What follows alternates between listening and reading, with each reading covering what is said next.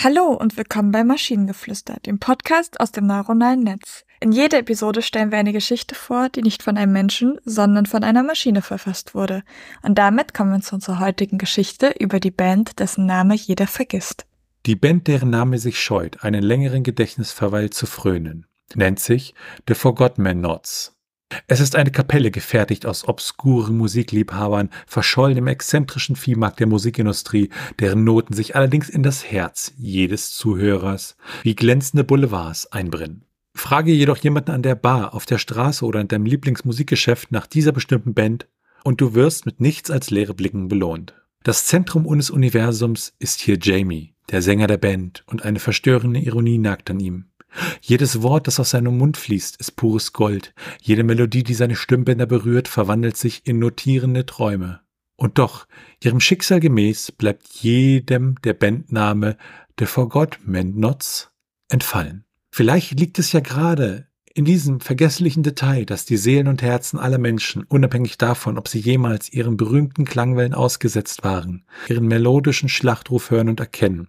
Doch er konnte nur auf der Toilette ihrer beliebten Gaststätte sitzen und mit einer erstaunlichen Gelassenheit tiefgründige Texte auf Notizzettel schreiben, die aus Klopapier herausgerissen wurden. Das Bedürfnis, dass der Name seiner Band gekannt wird, verschlingen die Gedanken Simons, des ambitionierten Drummers, bis hin zu schlaflosen Nächten auf römisch versifften Turnmatten. Er gastiert inmitten des mittel nächtlichen Kampfes zwischen Erinnerung und Amnesie, während der Rest der Band die Schwingungen und Resonanzen ihres kreativen, klanglichen Einheitsbereichs erforscht. Eine interessante Annäherung findet im Bassisten Liam statt, indem ihm der Tempel von Fame und Anerkennung, dem vermeintlichen Gral von Erfolg verspricht, scheint ironisch, dass die Jauchegrube seines Ich-Werde erinnert, durch einen Torfwald von Vergessensein durchstoßen wird.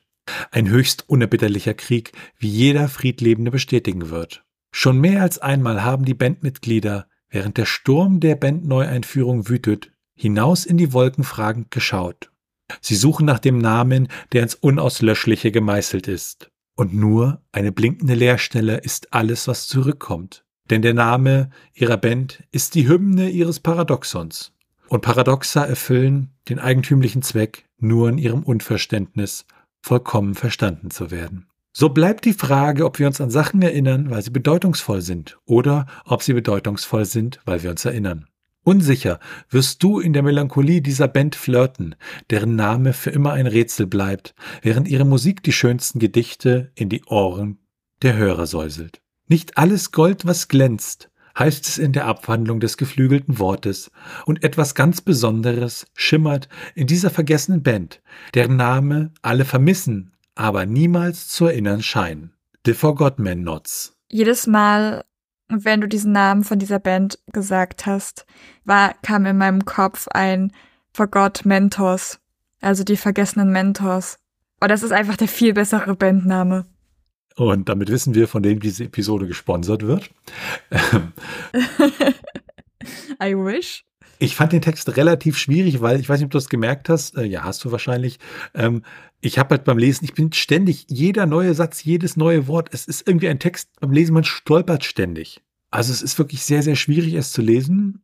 Ich weiß nicht, wie findest du die Gesamtheit des Textes? Es ist irgendwie schräg aus meiner Sicht. Ja, ich, ich glaube, also es fühlt sich so ein bisschen an, als wenn jemand, der eigentlich gar keinen Plan vom, vom Schreiben hat, versucht jetzt besonders tiefgründig zu schreiben, beziehungsweise einfach nicht zu sagen, also jemand, der sagt, der nicht sagen will, keine Ahnung, die, diese Band wurde vergessen, sondern diese Band ist, ich weiß es nicht, also es ist, es ist, es ist weird, weil es irgendwie, klar, die, jeder Satz an sich klingt, als wenn er hochgestochen ist und schön geschrieben und umschreibend, aber in der Gesamtheit ist es irgendwie ein bisschen zu viel. Also ja, dieses Ganze zusammen ist irgendwie sehr, sehr schräg. Die Sätze an sich, ich finde sie jetzt auch nicht unbedingt hochgestochen oder so. Ich finde sie einfach nur teilweise merkwürdig.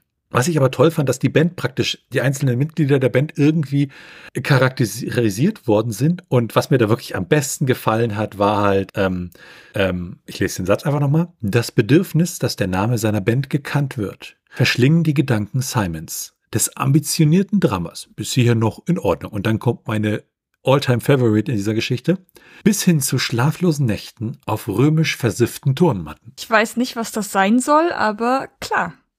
Ich fand es großartig. Also ich bin, ich bin kein großer Fan von der Geschichte. Das war irgendwie, hat sich nicht gut angefühlt. Das bin ich auch nicht. Bis auf römisch versiffte Turnmatten. Das ist, denke ich, sollte in die Jugendsprache ein, Einklang halten. Und wenn ihr Ideen oder Stichwörter habt für eine Geschichte aus der Maschine, zum Beispiel über Bandhintern, dann schreibt uns eure Geschichte per E-Mail an info.tnsh.net oder über das Kontaktformular auf der Webseite. Bis zur nächsten Episode von Maschinengeflüster. Tschüssi. Bye bye.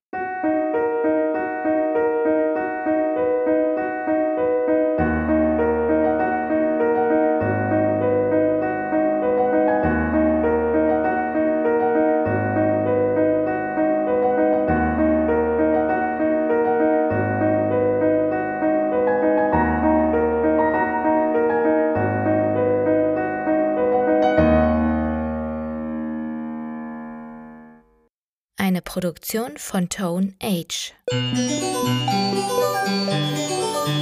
t1h.net